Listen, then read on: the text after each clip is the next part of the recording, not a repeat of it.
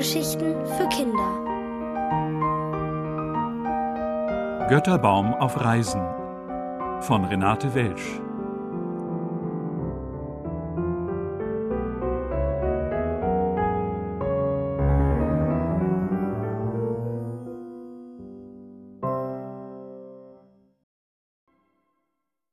Abschied von der Wolke. Ein besonders heftiger Sturm hatte über Wien getobt und dabei einen kleinen Götterbaum in die Luft emporgehoben. Der Götterbaum genoss das wilde Spiel, das der Wind mit ihm trieb. Ich fliege, seht her, ich fliege, rief er und steuerte mit seinen Ästen nach links und wieder nach rechts, bloß so zum Spaß. Er dachte daran, wie schwer es ihm gefallen war, seine Wurzeln aus der Erde zu reißen, aber er hatte es geschafft. Nicht allein. Das musste er zugeben. Der Sturm hatte ihm dabei geholfen, aber jetzt flog er. Er flog tatsächlich. Er drehte sich im Kreis, er flog ein Stück mit der Krone nach unten, er betrachtete die Häuser, die Kirchen, die Parks von oben. Er fand, dass es ziemlich viel Welt gab da unten, weit mehr, als er je gedacht hatte. Schwalben zischten an ihm vorbei. Eine ruhte sich eine Weile in seinen Zweigen aus und ordnete ihr Gefieder, das der Sturm arg zerrüttet hatte. Bevor sie wegflog, zwitscherte sie ihm einen Gruß zu, den er sehr schön fand. Wieder blickte er nach unten. Da war es jetzt grün und flach, auch die Häuser duckten sich. Hin und wieder ragte ein Kirchturm in die Höhe, auf dem ein goldener Hahn blinkte. Plötzlich fiel dem Götterbaum auf, dass der Sturm sich gelegt hatte und nur ein leiser Wind wehte. Der Götterbaum musste jetzt mehr mit den Zweigen schlagen, um in der Luft zu bleiben. Das war anstrengend. Er fühlte, wie rau und trocken seine Wurzeln waren, besonders die ganz feinen. Müde war er auch. Eine dicke, graue Wolke lag direkt über ihm. Sie senkte sich ein wenig. Er hatte Mühe, Höhe zu gewinnen, aber schließlich schaffte er es. Er ließ sich in die weiche Wolke fallen, seine zarten Wurzeln spürten Wasser, saugten sich fest. Der Götterbaum kuschelte sich zurecht. Noch nie hatte er sich so wohl gefühlt. Mit jedem Wedel, mit jedem Blatt genoss er die feuchte Kühle. Die dicke, graue Wolke wiegte ihn ein. Der Götterbaum schlief. Als er aufwachte, sah er unter sich eine weite Ebene. Die graue Wolke war nicht mehr so weich, sie war deutlich dünner geworden. Ich Äpfle, gluckste sie. Ich habe mich zurückgehalten, solange es ging, weil ich dich nicht wecken wollte, aber jetzt muss ich einfach hinunterregnen. Die warten schon auf mich. Ciao, war fein mit dir. Vielleicht sieht man sich mal wieder. Der Götterbaum bedankte sich herzlich bei der Wolke und begann mit seinen Ästen zu schlagen. Dicke Tropfen prasselten auf die Erde. Der Götterbaum war ein bisschen traurig, seine Wurzeln aber tranken gierig und seine Blätterwedel glänzten. In der Graslandschaft unten kam Bewegung auf. Merkwürdig. Das sah aus wie ein Fluss, aber doch auch wieder nicht. Was konnte das sein? Es wellte und wogte wie weißer und brauner Schaum. Neugierig flog der Götterbaum näher. Nein, das war kein Fluss, das roch ganz und gar nicht nach Wasser, das roch scharf und irgendwie warm. Ein Windstoß schubste ihn noch tiefer. Da erst sah er die beiden Hunde, die links und rechts von dem merkwürdigen Fluss liefen, der kein Fluss war.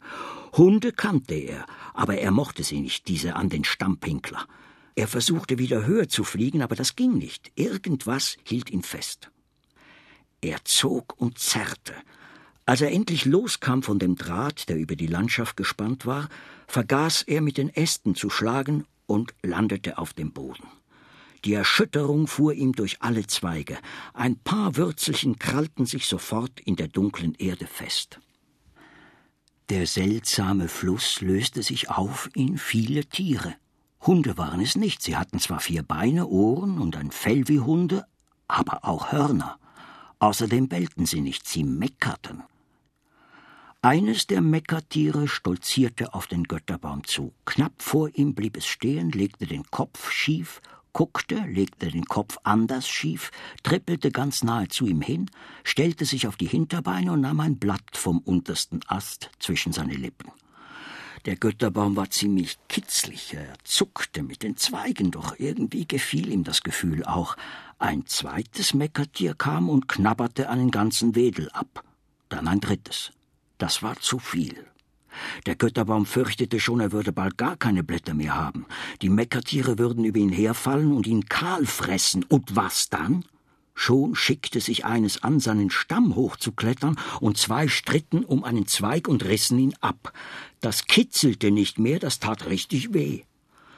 Der Götterbaum zitterte bis in die letzten Wurzelspitzen. Da begannen die Hunde zu kläffen. Die meisten Meckertiere rannten davon. Die beiden, die am gierigsten nach den Wedeln schnappten, kümmerten sich nicht darum.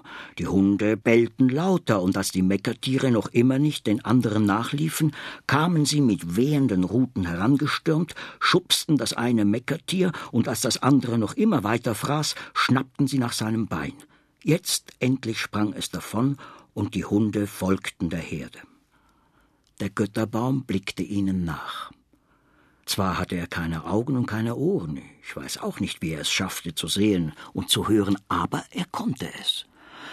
Manche Dinge sind und bleiben eben Geheimnisse, und das ist vielleicht ganz gut so.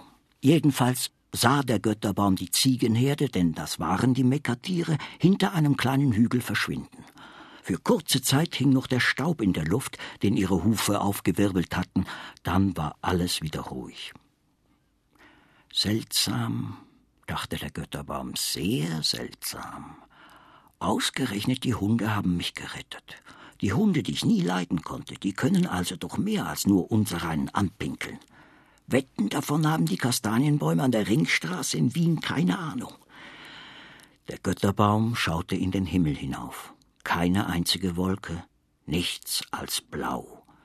Die Sonne stand schon tief, aber sie blendete ihn. Der Götterbaum hatte Sehnsucht nach der Wolke, die ihn getragen hatte. Er fühlte sich einsam und seine Wurzeln waren schon wieder trocken. In der Dämmerung kam eine Schwalbe geflogen und setzte sich auf die Spitze des Götterbaums. Hallo, chilpte sie. Kennst du mich noch? Der Götterbaum bedauerte. Es tut mir wirklich leid, rauschte er, aber für mich seht ihr alle gleich aus. Die Schwalbe plusterte sich auf, was Schwalben nur sehr selten tun, aber sie war ehrlich empört. Wir sind so verschieden wie nur irgendetwas. Viel verschiedener als zum Beispiel Menschen oder Bäume. Jetzt mach mal aber einen Punkt, rauschte der Götterbaum. Du kannst mich doch nicht mit einer alten, knorrigen Kastanie vergleichen. Und erst recht nicht mit einem Apfelbaum. Die Schwalbe zwitscherte ein paar Takte. Ich will nicht mit dir streiten, schilpte sie. Ich wollte mich vielmehr bei dir bedanken, weil du mich letzte Nacht so gut beschützt hast. Der Götterbaum freute sich, aber er tat sehr bescheiden. War mir doch ein Vergnügen. Als er es sagte, merkte er, dass es ihm wirklich ein Vergnügen gewesen war. Die Schwalbe kuschelte sich in eine Astgabel. Der Götterbaum hatte immer noch großen Durst, aber er hielt ganz still und irgendwann schlief er ein.